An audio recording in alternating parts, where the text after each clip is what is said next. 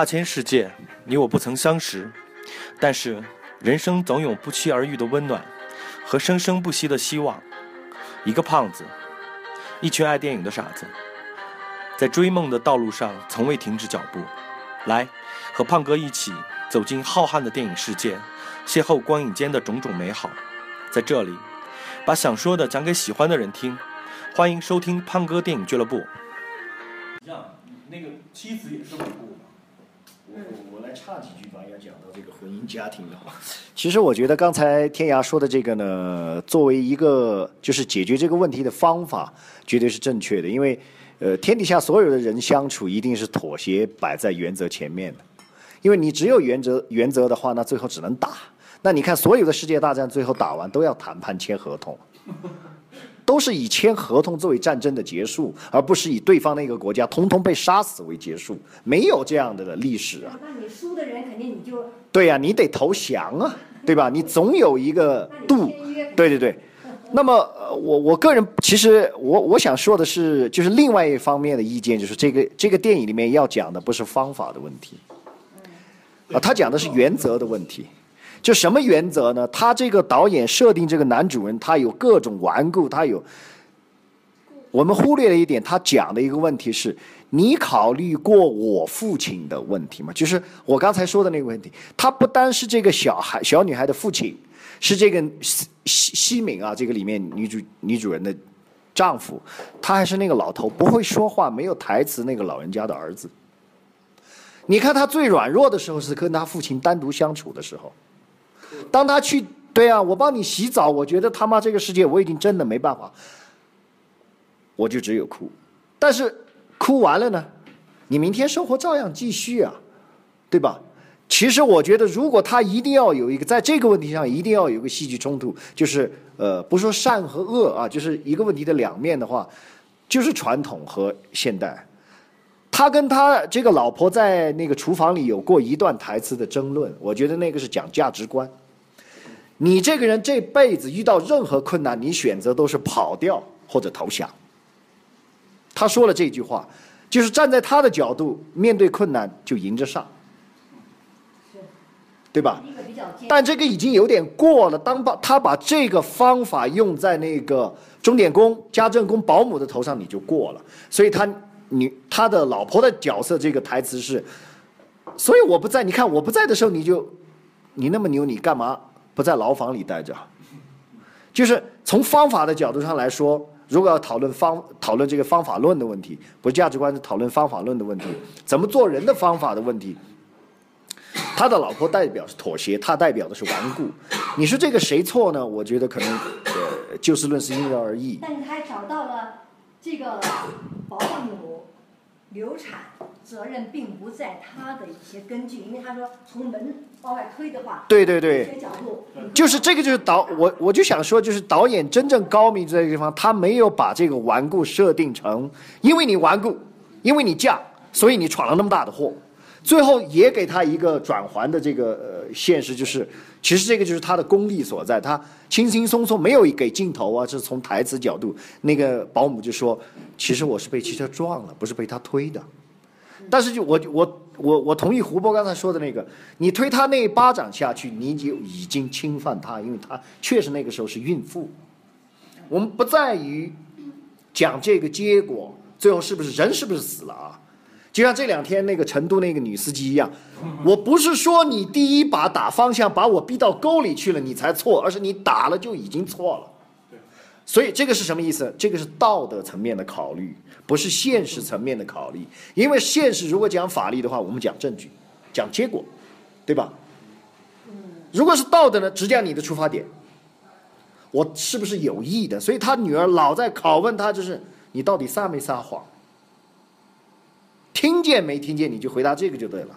但他最后把这个冰冷的现实告诉你，你知道后果吗？那我坐一到三年的牢，然后我是为你考虑的。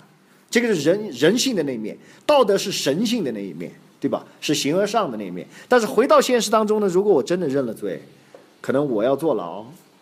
如果是中国那台词，你爷爷怎么办？一句话就把所有人都击倒了。上有对，其实他就是像胡波说的那个，我我我，我在想中国的法律这种情况下会判他一到三年的。那不不不不，我们中国的法律弹性很大，缓期两年就解决问题了。这两年的这个老头子就，这老头子就已经死了，就 over。对对对对。但是我觉得这这什么呢？这个呃，刚才既既然一说到伊朗，就说到宗教是吧？然后刚好他又有有一个法律纠葛。其实呢，就是呃，刚才这个呃大姐说的也挺好的，实际上是这个他这个宗教呢是给了人一个底线，对，就是做做到最后，就是撒谎可可不可以撒？可以撒的。为国为民也有人撒谎嘛，对不对？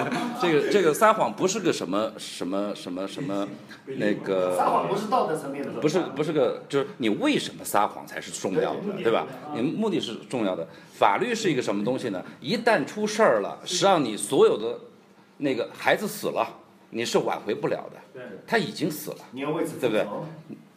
最后法律讲的是成本。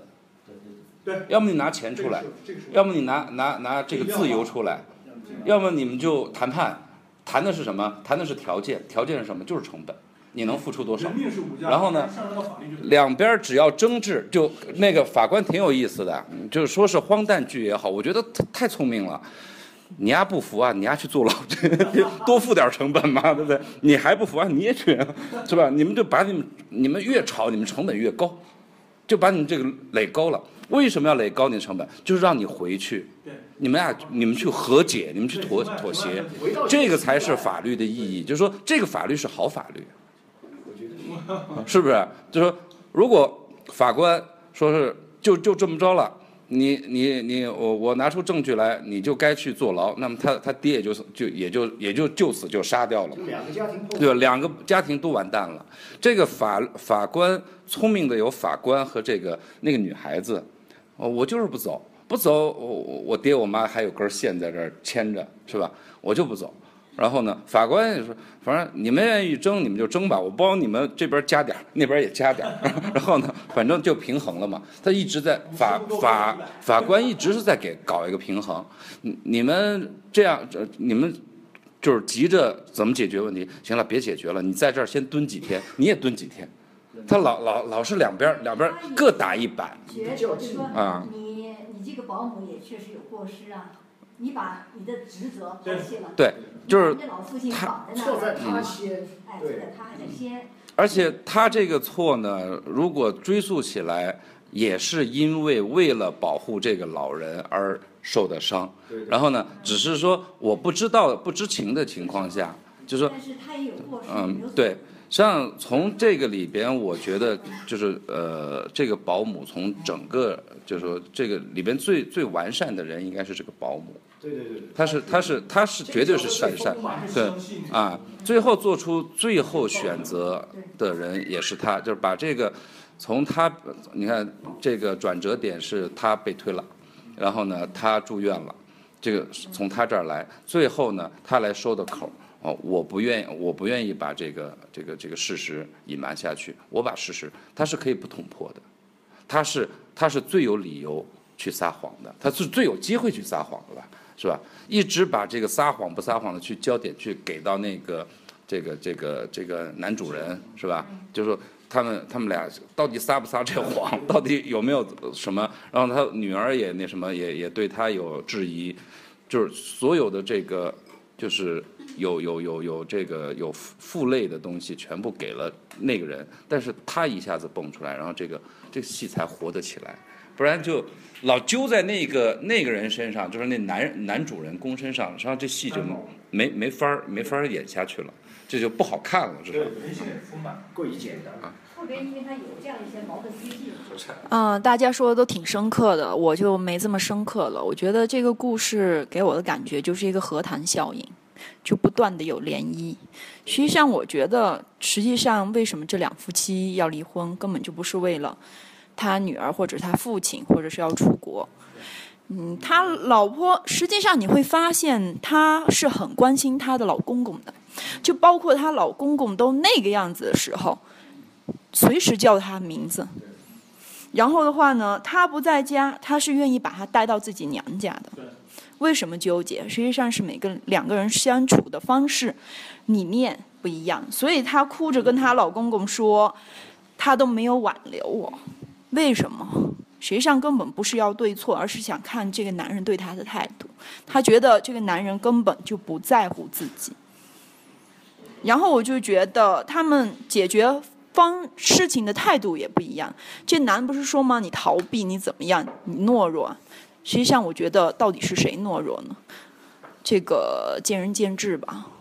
谁是最执着的人呢？实际上，我觉得她老公比她还执着。嗯。实际上，我觉得她用一个非常简单的方式来来解决问题，可是她的丈夫实际上是不愿意的，她更愿意看到的是人性，而她老公看到了什么，她自己看自自己去想呗。反正我是觉得这是两个人不一样的一个人生理念，导致了他们两个最后只能分道扬镳。最后分别这也不一定，我觉得，嗯，导演是或者是就就是有有这个有这个情境，对。实际上他那个怎么说呢？他女儿最终会选择谁，根本就不是他爹妈的问题，而是他选择哪一种对待事物的方式。莎莎一定一下子就说到我想要说的问题了哈，有几个问题，有几个问题，大家都在纠结，这个男人对这个女人不宽容不好，我们都是以中国人的思维方式，又回到了我们中国人的家庭观念上。伊朗的现实生活是什么呢？是不是男权社会？是不是男权社会？大家要考虑这一点，要考虑这一点。伊斯兰教国家是不是都是男权社会？女，对女。女人，女人在整个社会扮演的地位，在家庭扮演的地位，相对来讲，来讲，要比男人弱的。所以说，如果要是伊朗人或者是伊斯兰教看这个是可以理解的，是可以理解的。但是有一点，他把矛盾突出到哪儿了呢？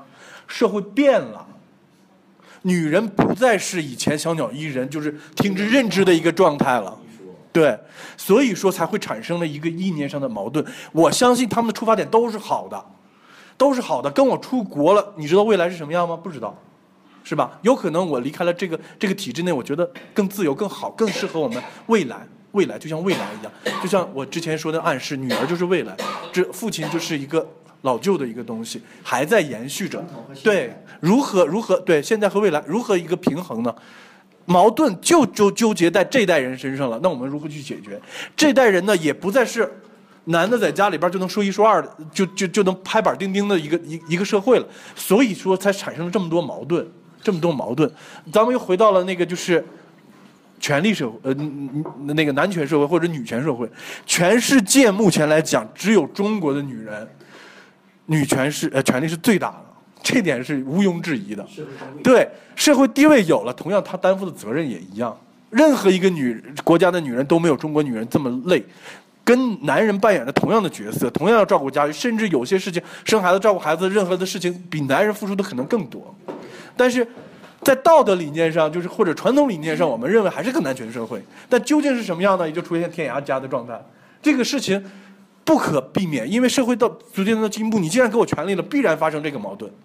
伊朗的是社社会就是一样，女人有可能现在就是他们政府对现实社会啊，对女人，你看他们不是要求的确实条条框框很多，但是他们也是条条框框内给他们的待遇是逐渐的在改变，逐渐的在改变，甚至他们的工作乃至他们的待遇比男人还要好，男人还要好，这个就是他们所谓的自由，但是跟民主无关，这就是我要说的一个一个事情。也也说了一下，就是目前就是一个男权女权的一个问题，谁还来说一下？可以。那有没有在录啊？在录，在录。真的吗？在录，在录。因为之前，嗯，是的。嗯，就是，嗯，我我看这个，嗯。嗯，就是我看这个电影，可能就是通过老师们，不是通过大家说那个关于政治上面的，然后什么嗯道德上面的，然后又跟那个谎言选择有关。但是对我来说，这些都比较远的嘛。那我看到的可能就是这个电影里面一开始就是人与人之间的连接，包括那个就是已经年岁非常大的那个老爷爷，然后嗯。一开始，嗯，就是他已经那么老了，然后这个他的儿子强留着自己要留下来去照顾这个父亲，然后并且还找了一个这样的，就是有了小宝宝这样一个怀孕的妇女来照顾，然后这个怀孕的妇女而且还来照顾了他，为的是他就是身体里面那个生命，因为他们家也欠钱嘛，然后需要一个经济能够缓解一下生活的困难，嗯。就是所有的一切，就是感觉其实社会没有那么冷漠，就是所有人还是会想着自己身边的人，然后去做一些非常可能就是困难的选择，然后又出了一些意外什么的，但是社会都还是很紧密的那种感觉。嗯，然后我觉得这样就挺好了，什么撒谎不撒谎，然后谁固执谁不固执，有什么关系呢？就是。小英，我问个问题。嗯。如果换成你现在这个年龄，性别也不变，在伊朗活得下去吗？中国人，我们代人觉得很好生活。他刚才这一句话就说明了，撒不有什么关系呢？这就是中国人思维。对，咱们都用中国的思维去。我的意思是说，就是重要的其实是大家有没有好好的在那儿，而不是说就是事实是不是真的很好。如果事实在那儿，然后一个人死了，那我觉得事实不是很重要。而是那个生命有没有在那里？那就是那个蒋蒋蒋叔说，如果我在伊朗能不能够活下去？当那个女儿，你会离开伊朗还是？当那个女儿吗？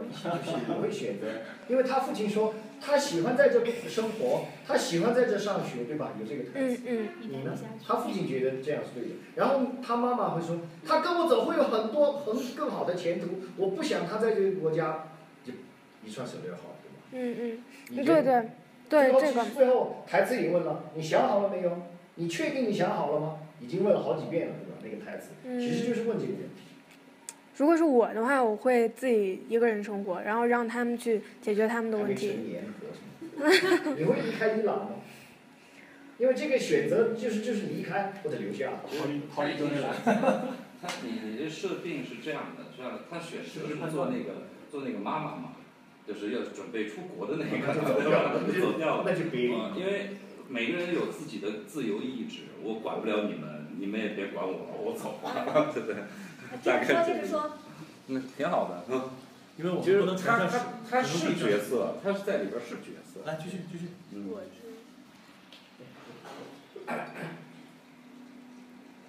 接着 说。嗯。我为什么问这个问题呢？其实我想，因为我的代入感不是那个孩子，是那个父亲。我我一开始看就觉得，哎呀，活得真累，就是跟我一样。所以我就想知道，如果换成中国人都累啊，年年纪没有人到这个年纪都累，美国人也一样。其实我感受最大就刚才吵架，夫妻责任非常大。夫妻吵架那个场景感，我觉得太感受太。感同身受，我们就这样吵的，这针尖对麦芒，不一方都不要不要让步啊！我就要证明我是对的，你是错的，最终要得到一个结果，你你服输，你你认了，OK，我就是我有胜利感了，但是结果我输了，是吧？啊，结果都没赢啊，就是这样的，没赢，其实最后看来真的没赢啊。你要在伊朗，让一个男人要跟女人说，你赢了我输了，可能真的很难。对，对，这个是文化背景决定的。包括就是说，在日本或者在韩国都很难，因为你看那个韩国女人经常是跟在后边小跑，是吧？日本可能可以。日本可以。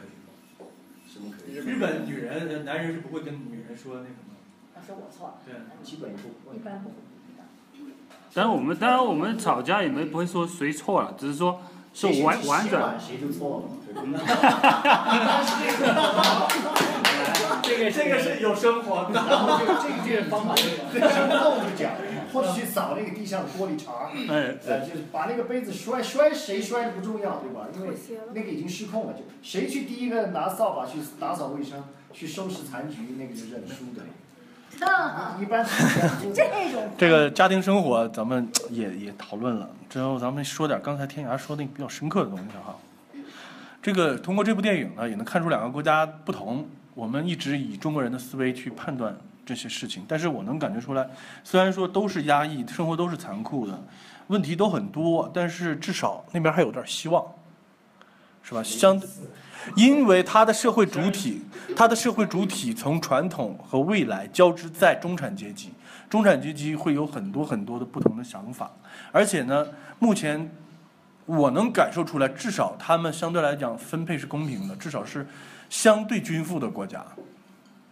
其实我要觉得，如果非要非要在国家之间、文化之间的对比的话，我倒觉得我说两句，不见得是他希望是他有宗教。呃，因为这个事情就是他他所有戏里边的情节我都经历过，啊，呃，我我爸爸是肾病不在的，也是有那么几年折腾，怎么折腾的？那当然折腾我妈是吧？啊，反正我在旁边也看见过，啊，我也我也被折腾，然后呢，婚也是这么离的，我离过，然后呢，四年前吧，然后呢也是离掉了没有？离掉了，呃，我提出来的时候，我就说你提什么任何要求，我只管签字就好了。我跟这个男的男主的做做法是一模一样的，嗯，没有挽回，没有什么什么都没有。然后呢，你你你只要但凡你提得出来的条件，啊，然后我我就就就就只要你到答案就是，我就知道你不在乎我。呃，在不在乎这个是后来的，后后后来就是大家关系会比从前会更好。我觉得从我个人啊，很好的朋友，因为这至少是我小孩的妈妈嘛，是吧？然后呢，这个有任何事情他还得先来找我，啊，有任何困难先来找我，有任何什么啊，那昨儿还还帮他们拍东西，昨儿昨儿是他是离婚不离家。那这这个呢，我觉得这个你们至少是，就说在这点上，大家至少是亲人吧，对吧？对。啊，你肯你这个这个是跑不掉的，你从前选择人家了，然后呢，你这就是你你你一辈子有那个孩子在那儿，你你你就是这样一个关系，这个是很多时候我觉得我呃未必是那个男主人公的想法，我觉得人各有命，你只能去看着他。当他做出选择来的时候，你不要说就说啊、我等等着你给我一个态度，怎么怎么样？你这样本身就是在一种试探嘛，对不对？你你这个这个这种试探，你在不在乎我？我做一个动作，你就要怎么？这跟喊狼来了有什么区别呀、对不对？然后呢，好喊半天，自己自己变成狼跑掉了，对不对？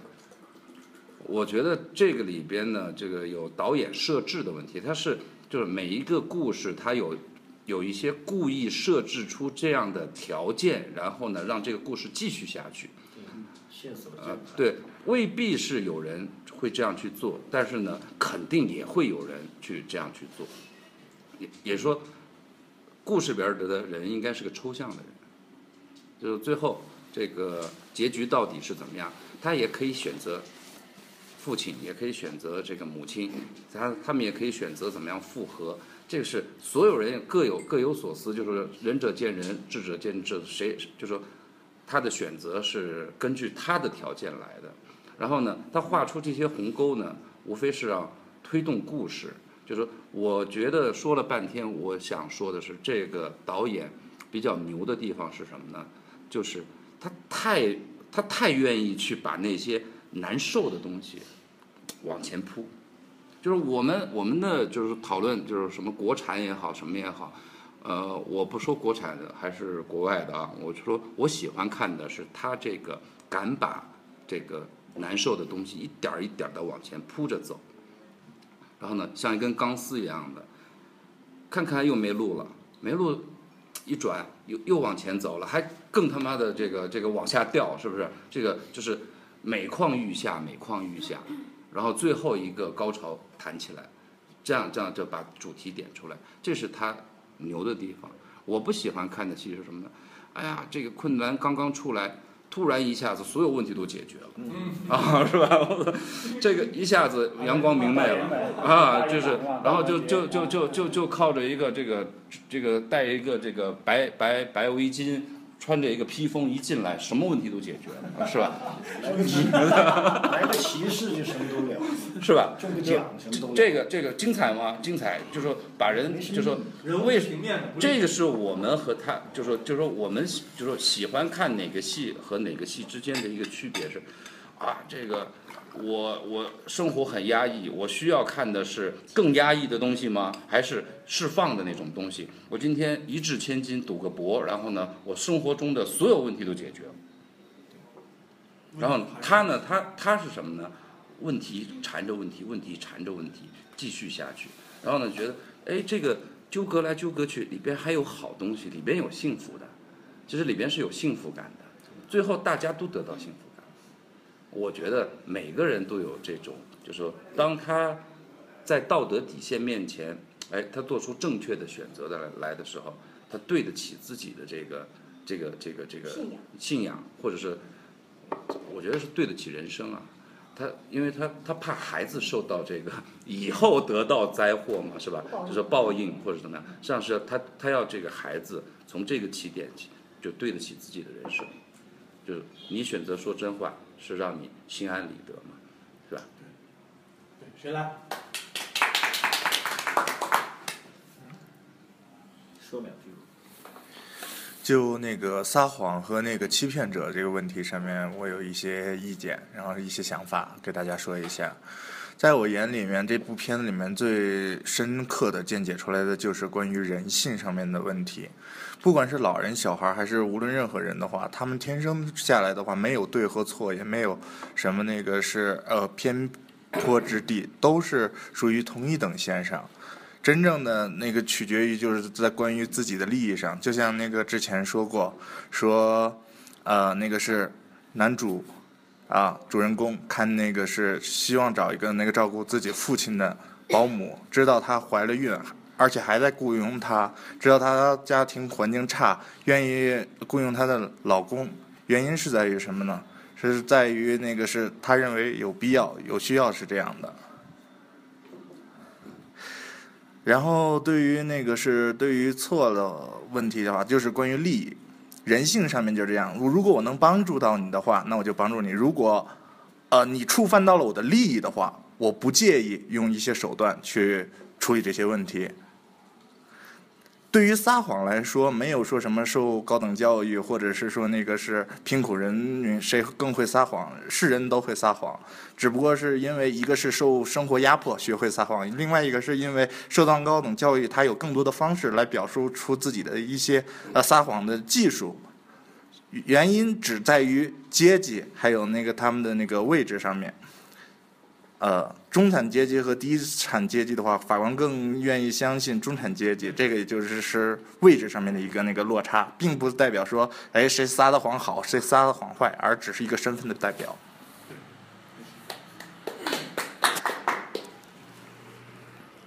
我也 我也不知道这个片子叫什么名字啊。一次离，一次别离。啊？一次别离。哦，我觉得我看这个片子片子嘛啊。因为主要是喉咙不好，一直在咳嗽啊。啊，就说是应该说是我得到的一个感觉嘛啊，比较深刻的感觉就是这个片子，实际上它从头到尾都是一个选择的一个过程。啊，这个选择其实，因为他伊朗拍这个片子不是拍给我们中国人看的，他们是自己看的，是一些思考方面的问题。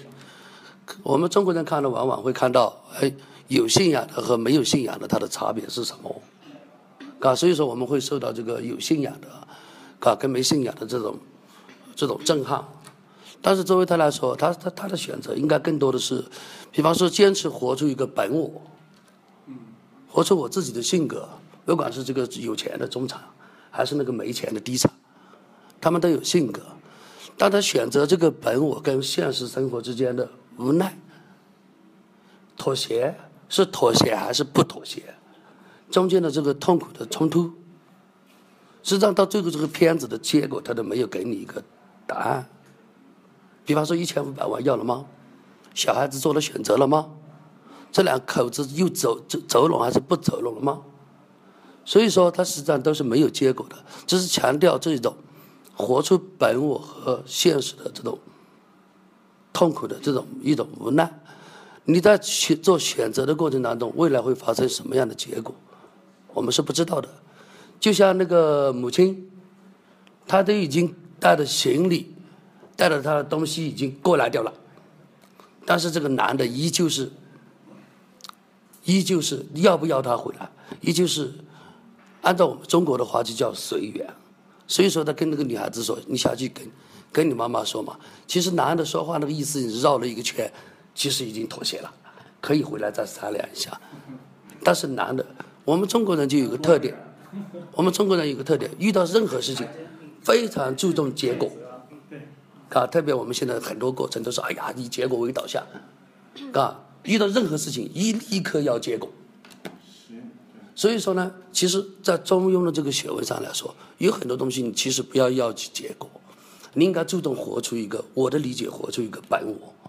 在这个过程当中，过了今天还有明天的嘛，未来的日子路长长的，就所以说我们这种急功近利的，不要我们的原则和本我的这种追逐结果，这个结果只要是对我有利的，我就不讲任何的信仰、道德和其他的对错，只要。利益，比方说对我有利，啊，这个是往往我们中国人的做法，是不是这样？啊，甚至从法律的角度，那个更不用说，啊，明明说我投的钱逮不到我的证据，我就不认，因为我没有信仰，你无论如何都逮不到我，啊，所以说呢，从这个片子你看到最后还是一个选择，依旧没有结果，小孩子到底是选择谁？当然，我猜小孩子选择一定不是他爸爸，也不是他妈妈。如果是这样的话，这个片子就太简单了。他一定选择的可能会是他们要复合，当然这是一个悬念，所以说他是没有结果的。啊，所以说从我自己来说，在受到的启发就是在我们今后，我们自己是知道可能活得活得随缘一些，活得轻松一些。结果真的不是我们所能控制的。就算这一刻我控制住了，结果这个人回来了。明天又出去了，啊，所以说活得轻松一些，活得自本我一些，随缘一点，啊。老毛都有一句话的，叫做“天要嫁人，天要下雨，娘要嫁人，随缘一点，由他去吧。”嘎，佛家里面的随缘自在，嘎，安心，这些都很重要。但是活出自己的价值和本我，嘎，就这么。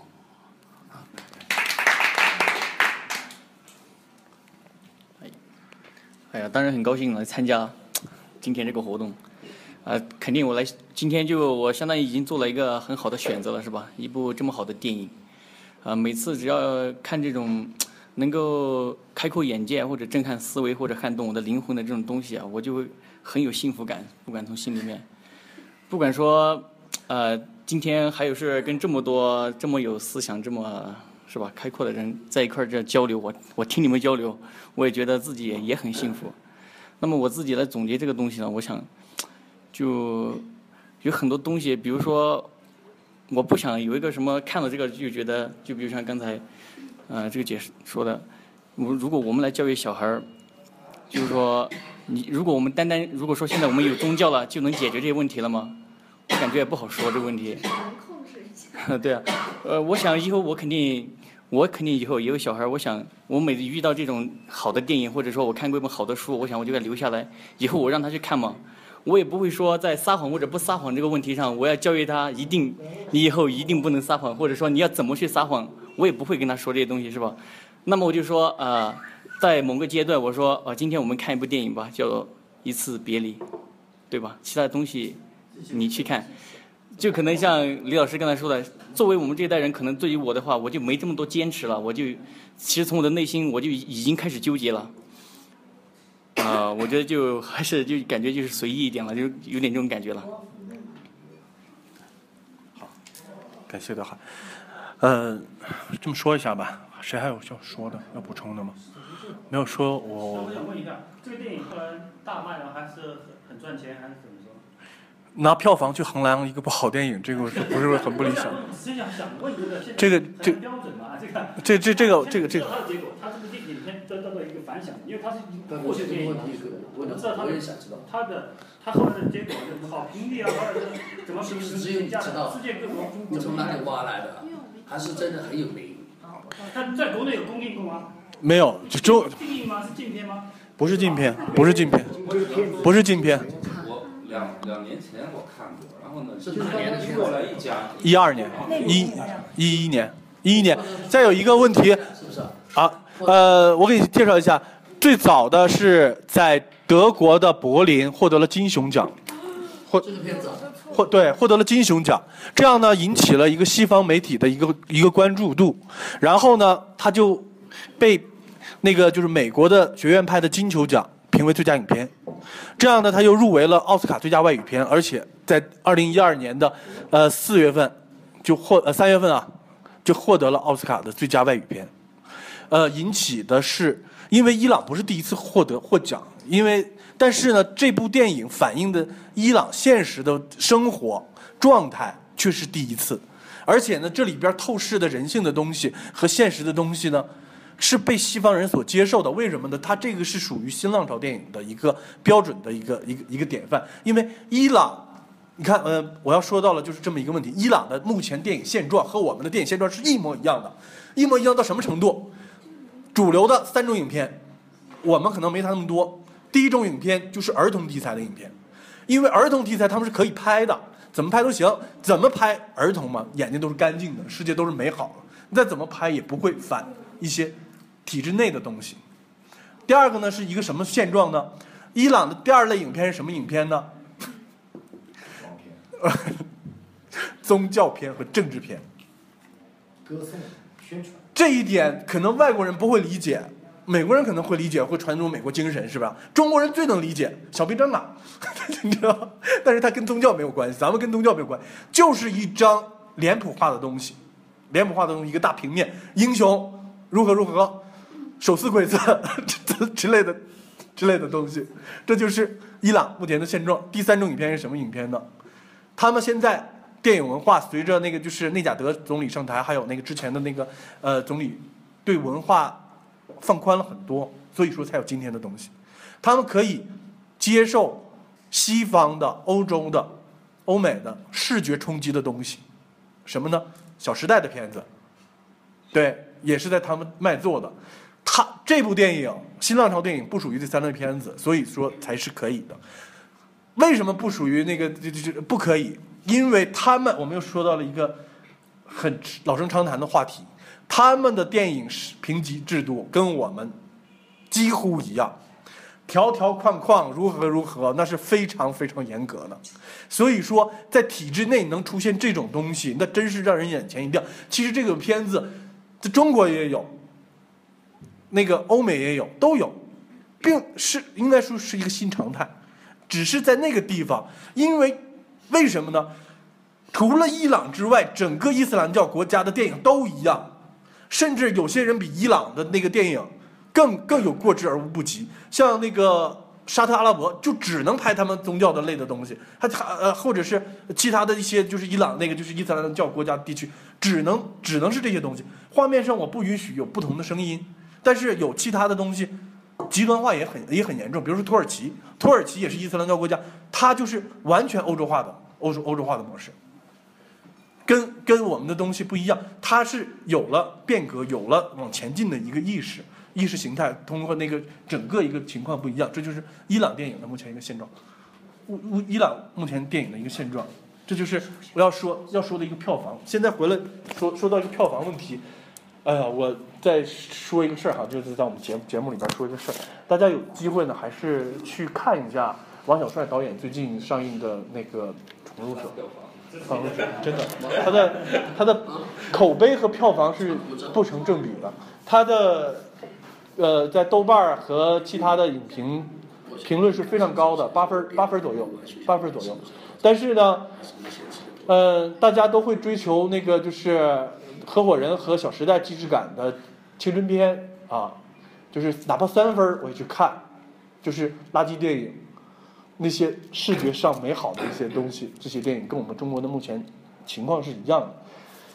嗯，原因很多，但是这部电影和王王小帅的《闯入者》有很多相似的地方，有很多相似的。但是那部电影呢，大家如果有机机会去看一下，又说到了一个问题。就是回到了我的一个这个问题上，之前我们大家做节目的时候，我在问一个问题：说谎跟学历有没有关系？其实我不是要说说谎跟学历有没有关系，而是说谎本身对与错的问题。这个对与错是毫无价值的，说谎就是说谎了，没有什么对与错。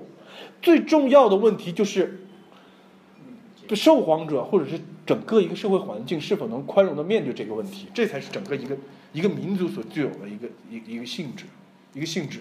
为什么四川的女司机案现在变成了一场闹剧一样？是不是？大家可能也能感觉出来，中国人真正的就是确实错了，确实错了，因为他别他了，然后造成了，然后呢发生了争执，男人把女人打了这么一个问题，之后其实那还要怎样呢？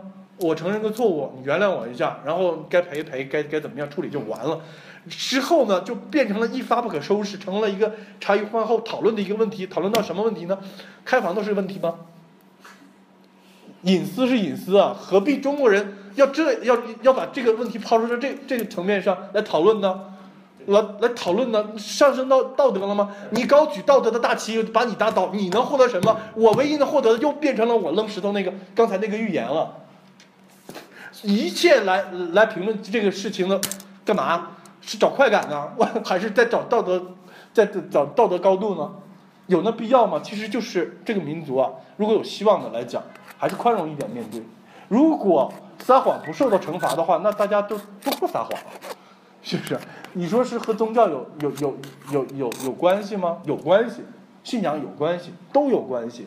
整个这个不宽容的问题很突出，也很严重。这就是我要说的，也就是咱们今天看这部电影了解的伊朗的一个东西，和我们通过伊朗电影来感受到我们自身的一个东西。谁还有其他要补充的吗？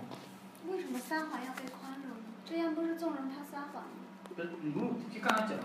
如果你被宽容了，那我就可以不撒谎了。你是说他做这个事情的时候，如果被宽容，他就不撒谎？对啊。在中国几千年历史里，是不是没有宽容的？是没有宽容的，是不宽容的。错了吗？错了因就错了。这个对有什么更多那个？你的意思是不宽容？宽容，呃中国现实是不宽容的。我们应该是宽容的面对这个事情，宽容的面对事情。对犯了错，他该受到他的惩罚就可以了。那问题是，他撒了谎，你不去揭，你不去揭穿他，对吧？然后他就继续撒谎。那这个这个就会这这这这这个事情很简单，比如他继续撒谎，中国话有一个叫恶贯满盈，他最后会得到回报的。对我们就看着他由他下去。回头路的话，他会得到那个东西的。如果他走回头路的话，那你是想帮助他，还是想害他？看着他最后受到伤害呢？我帮不了你，我也我也害不了你，对不对？我刚才我已经说过了嘛，很多事情人都有自己的命，你只能看着他。就像这人已经病了，你真有什么有真有什么这个这个仙丹，你就把他救回来，这不可能的。你看过那些病床上的人，你知道了，我只能看着他，对吧？你你如果就不接受这个现实，你自己去煎熬去，要么煎熬，要么心理上受到煎熬，口袋儿也得煎熬，刷卡去嘛，对吧？然后呢，你只能看着他，那是事实，就是说他这个，就是说他有错了，在他说他撒，他还愿意撒谎，他还愿意掩饰，他已经他已经知道对错了，对吧？那么宽容是什么呢？我觉得就是说我允许别人撒谎，我也允许这个这个社会就有那个别人的女司机，也就会遇到那个会打人的，都可以宽，都可以放宽了嘛，对吧？然后呢，骂他们的人也可以宽容啊。本来这个社会就是这样的，你你你不宽容是你不接受社会嘛，对不对？有法律渠道，我们可以那我觉得我要说两 句啊。哪边？没事都可以。这个我觉得伊朗这个片子恰好它就是说，不要撒谎，是吗？那么从我们这个社会来说，也还是我我认为啊，还是清明一点比较好。就是大家都诚诚实实的，你别多累啊！你说撒谎，当时你撒了，后边你要圆这个谎，你就会把很多的精力和时间都放在这个啊这个些谎言上。那么我们我们的智慧，我们的中国的，你你靠什么来进步啊？你把精力都放在这些上面了，所以现在很多人就说，你们中国现在只会山寨吗？你还会什么？是吧？就说你的发明啊、创造各方面都很少了，而且就这个戏来说，撒谎的人都没有给他一个圆满的好下场。你最后就拿这个男主角来说，他也准备拿出一千五百块钱来，呃，就说来给给对方。呃我不明白的是，他愿意拿出来的时候，是不是他嗯妻子已经告诉他，其实人家是没说，嗯，他妻子说了还是没有说？应该是没说的，应该是剧情来看。他妻子是没有说，但是他的他的一个自己的表情能体现出来，他自己来说出来。他自己猜测的，对，他只要你能够发誓是我的原因造成的，那么我就我就是准备把这些钱给你的，啊，可是就是又已经形成了一个新的误会，就是那个保姆就认为是他妻子跟她丈夫说了，因为她在跟她自己的老公说的时候，她也说好像我已经跟跟他说了这个事情了，所以他反而最后他又责备他妻子。你今天为什么要来？那我在这个家还怎么生存下去？就影片也并没有说是让这样一个很很困难的家庭，好像可以运利用撒谎来得到帮助。他也不赞成，啊，也不赞成。就是你可以用其他途径来解决这个问题，但是你不能利用撒谎这个途径来解决你的、你的、你的困境，是不是这样呢？那么。我是觉得，因为从这个男主角来说，他最后也跟他的女儿承认了自己的错误，啊，我是听到了，但是我当时推的时候我忘了，我没有想到，呃，他自己也在受煎熬，那么他说出来之后，好像他自己觉得也会轻松一些，所以尽量吧，我是觉得好像尽量不要撒谎吧。嗯，从影片也应该是提倡这个，我觉得咱们中国人也应该提倡这个，而不是无所谓。我我我要说的不是撒谎本身对错的问题，因为撒谎肯定是错的，这一点在整个认知上是没有问题的，是吧？是如何宽容的面对这件事情？大家这个民族不是很宽容，一直以来也不是很宽容，中国这段历史以来也不是很宽容，所以说我们。真的要宽容，可能会解决好我们更多更多的问题。所有的事情，我有诉求的事情，就事儿就说这个件事儿就好了。重罚，把那个男的关起来，把那个女的关起来，那个就是关个十年二十年的，以后就没有这个事儿了，就完了呗。那为什么还要那个牵扯到隐私上的东西呢？这种事情是找快感吗？就是因为不宽容，是吧？我们我不讨论对错，错是肯定错的，就是这么一事儿。呃，我有不同的看法。我未必觉得这部影片从道德上面来说，这个撒谎对错的问题。你没有发现一个环节吗？他女儿撒谎。是他女儿是为了，就是为了，对，就是对子为复隐了吗？子为复隐了吗？而且没有明确的这种道德指向。他当然了，他内心受到了自己的谴责，所以他哭了。但他做了。这个我觉得没有什么对错，但是所以也指责他了呀，就是说他的哭就说明他错了，并没有说是好像他没有错。这样吧，说如果说到撒谎呢，我觉得我最近这几年的撒谎撒的最多的一个，啊，为什么呢？呃，讲的很简单啊，呃，比方说是我弟弟生病嘛，呃，现在已经不在了啊。呃，我在我妈、爹妈面前演了差不多一年多、两年的戏，啊，甚至我弟弟都不知道他的病情。所以说，这种撒谎，我觉得它只是一个行为，也是一个结果。我们不要去讲他的对错，首先看初衷。你不要偷换概念。看初衷，啊。啊，我们说的是事情造成。啊啊，你听我讲完嘛。讲讲初衷，啊。初衷就是什么呢？它是有目的的，还是没有目的的？有目的的可能是一个善意的，或者是一个恶意的。但是其实有时候我们更多的一些东西是没有目的的，不是善意，是没有目的。善意也是有一个目的，对不对？是没有目的的，它仅仅只是一个少麻烦一点。有目的性的、无目的性的和。你不是不想让你爹妈为这事儿伤心吗？你不想，你就是不想。这个善意的我们就不要说，我们现在说的是，其实有很多谎言，它是属于没有目的的。比方说回去，他突然问我：“你今天干什么去了？”其实有可能我真的没有去加班，没有危害，没有危害，啊，没有危害。其实他无所谓，没有加班，是这个家伙约我下酒吧了，我连续三三次都没去了。这次再不去的话，人家别人都嘲笑我了。但是如果我回去跟他老老实实说我去酒吧的话，我这个天。都要黑掉的，那个很麻烦的。所以说为了不麻烦，为了不麻烦，我就说我加班。那么结果又被他微信刚哎，结果被他微信刚拍一张照片，我刚好跟这个美女在一起啊，真的喝酒，我们回去就真的是一声骚讲不清楚，打死就很麻烦。啊，其实有时候，所以说我们不要去纠结于这个撒谎不撒谎。其实一切事情我们要透过表象看本质，那就是我们之间，如果是有一个谎言，他那他的初衷是什么？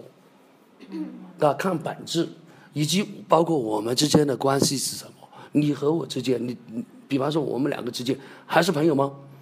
啊，我们之间你能够还来帮助我吗？你爱我吗？应该回到本质，而不是在一些表表面面上的一些东西上，那就揪来揪去，那个没意思。你看这个上面不管什么，最后的就告诉你，不要去做出选择，因为在一些搞不清楚的时候，你一定要去做出一个选择，可能不是什么好选好结果。对，判断对错哪里有那么简单？法最后那法官很有意思，你没想好吗？你想好对啊啊啊，就这个意思啊。就是和稀泥。那个《后会无期》里边那句话：“成年人不分对错，只讲利益。”这个真的是道德体系的一个一个一个一个一个一现个观念。在呢，就是说，在中国是没有道德。我觉得就是，呃，不好说名字啊。就我们咱们群里边不是有一有的同志就说了，就说谁说谁跟我说道德，谁就是幼儿园，好像是就是非常幼稚。什么道德啊？呃，讲道德干什么呀？好像只只应该是一切为我所用。我觉得这很可怕。我觉得那一个我跟他谈到节操的时候，也是嗯很过激的。是不是？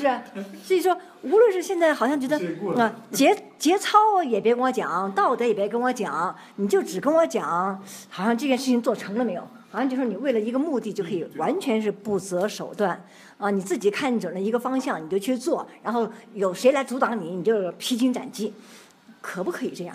我觉得好像 很奇怪啊。嗯，就是刚好说到这个问题，不是说，嗯，不管道德，然后不管什么，然后只要达成目的，如果有人挡着你就披荆斩棘吗？其实这个，比方说之前提到，就是现在年轻一代他们可能是这样子，是不是？那就是说，之前一代就是教育现在年轻一代的时候，就是说你只管去学习，其他什么都不用你管，这个就会造成真的很多人其他什么都不管，然后他一心就只想着他当时的那个目的。包括现在很多已经是很成年的那种大人都是像这样，他们已经不管其他，就管眼前的这个事情。这个就是，其实你不能怪谁，也不能怪他们，或者是怪那个，只是就是有这么一个情况在，你知道吗？然后之前我记得我看到一个说那个，嗯，就是。就是没有一个人，没有每一个人都，不是，怎么说呢？就是每一个人都逃脱不了你的责任。比方说，嗯，我记得很早很早以前就听说过，就是八零后什么是毁掉的一代，然后又说九零后是毁掉的一代，我就觉得很可笑，因为那个时候，八零后跟九零后就是小孩子，他们能毁掉什么呀？是不是就把当前这个桌子给砸了？不可能，他们每天就是。过着小孩子的生活，那为什么那些大人就说他们已经毁掉了呢？后来有一个新，对，为什么呢？一个新生的苗苗就将什么东西毁掉了？没有，他们什么都没有做，他们只是新诞生在这个世界上的生命而已。所以，就是有一些问题已经存在了，但是可能是我们自己身上的责任，而不是下一代或者说其他人的责任。我们应该去看看自己。我只是忽然想啊，就是插到这一句，忽然想到，是我们自己又怎么又怎么样呢？是的呀，是啊，我就是内观啊，你自己怎 么？其实其实，嗯，我我觉得我支持你的这个说法，是，因因为什么呢？就是说我们曾经也被也是毁掉的嘛，是吧？对吧？就是在在我们还小的时候，实际上实际上人是有一个这个有有一个成熟过程的，他必必然就是一开始他没有什么。他有逆反，他有这个不受约束，他有欲望，有这个，他有积极入世的这种想法。但是呢，这个是是一个不理性的入世，他只只知道我想要那个东西，然后呢，他是会往前冲。那么你得允许他去犯错误，然后呢，有个头破血流。如果他一帆风顺的就那么着了，那个要么就运气很好，要么就是运气太糟了，连连输都没输过，对吧？连连亏都没吃过，那个吃大亏的就就在后头。然后呢，就像那个佛教讲的，有有入世才有出世嘛。出世也不是说是当了和尚就在那儿，在外头就方外了就不管了，实际上是给你一个跟社会、跟从前的自己保持一个距离，去观察，去有一个理性的认识。去理性的否定从前的自己，然后呢，有了这个理性的否定呢，才有一个，在他的后面有一个叫出世间上上法嘛，也是，也就是我们说的这个，就是理性的肯定阶段，就说我现在知道了更理性的，我会会去等待，会去像这这位先生说的，我会去退一步。是吧？是因为头破血流了，都被打了嘛？打完了以后想，对对吧？对，自我循环，自我对，就说你你对，就就是这意思，嗯，就是这是人的必然的这个这个这这说白了，这个就不就辩证法？就从一开始的教条，就是大人教给我什么，往前冲我就冲了，冲了以后就。被揍了，被打了，然后回来练练武功。我们的片子都不是这么写的嘛？然后出去，然后呢，更智慧的把人家打赢了嘛，对吧？所以说，我刚刚那个陈那个老师说担心，我们没必要担心，它是一个一个整整体的一个社会一个过滤和净化机制啊，它会自动自动净化。啊，我们也结束一下。我看大家还是比较意犹未尽的感觉。我想，那那你们记得聊好嘞，好嘞。啊，我我我我我们也今天做个总结吧。反正今天今天讨论相对来讲很深刻哈。我们对那个对那个伊朗这个国家和社会，可能更比以前改变了一下我们认知。包括为什么我我之前要问大家，大家如何对伊朗的一个认识？看了这部电影呢，也知道他们的社会。矛盾也是有的，家庭矛盾也是有的，跟我们的生活一样。这个东西呢，就两个字就可以说明，就是人性。有些有呃迫不得已的，还是那个自自愿的这些东西呢，都很难讲。导演呢也没有把他的价值观呈现给那个就这个一定要很 是对，是那个旗帜鲜明的表现出来。没有没有，我我不说，我只是把问题摆在那块儿，你们自己去看。这个就是导演的高明之处，也是作为一个好的编剧、好的导演应该呈现的东西，就是还原生活、还原人性对东西、这东西的。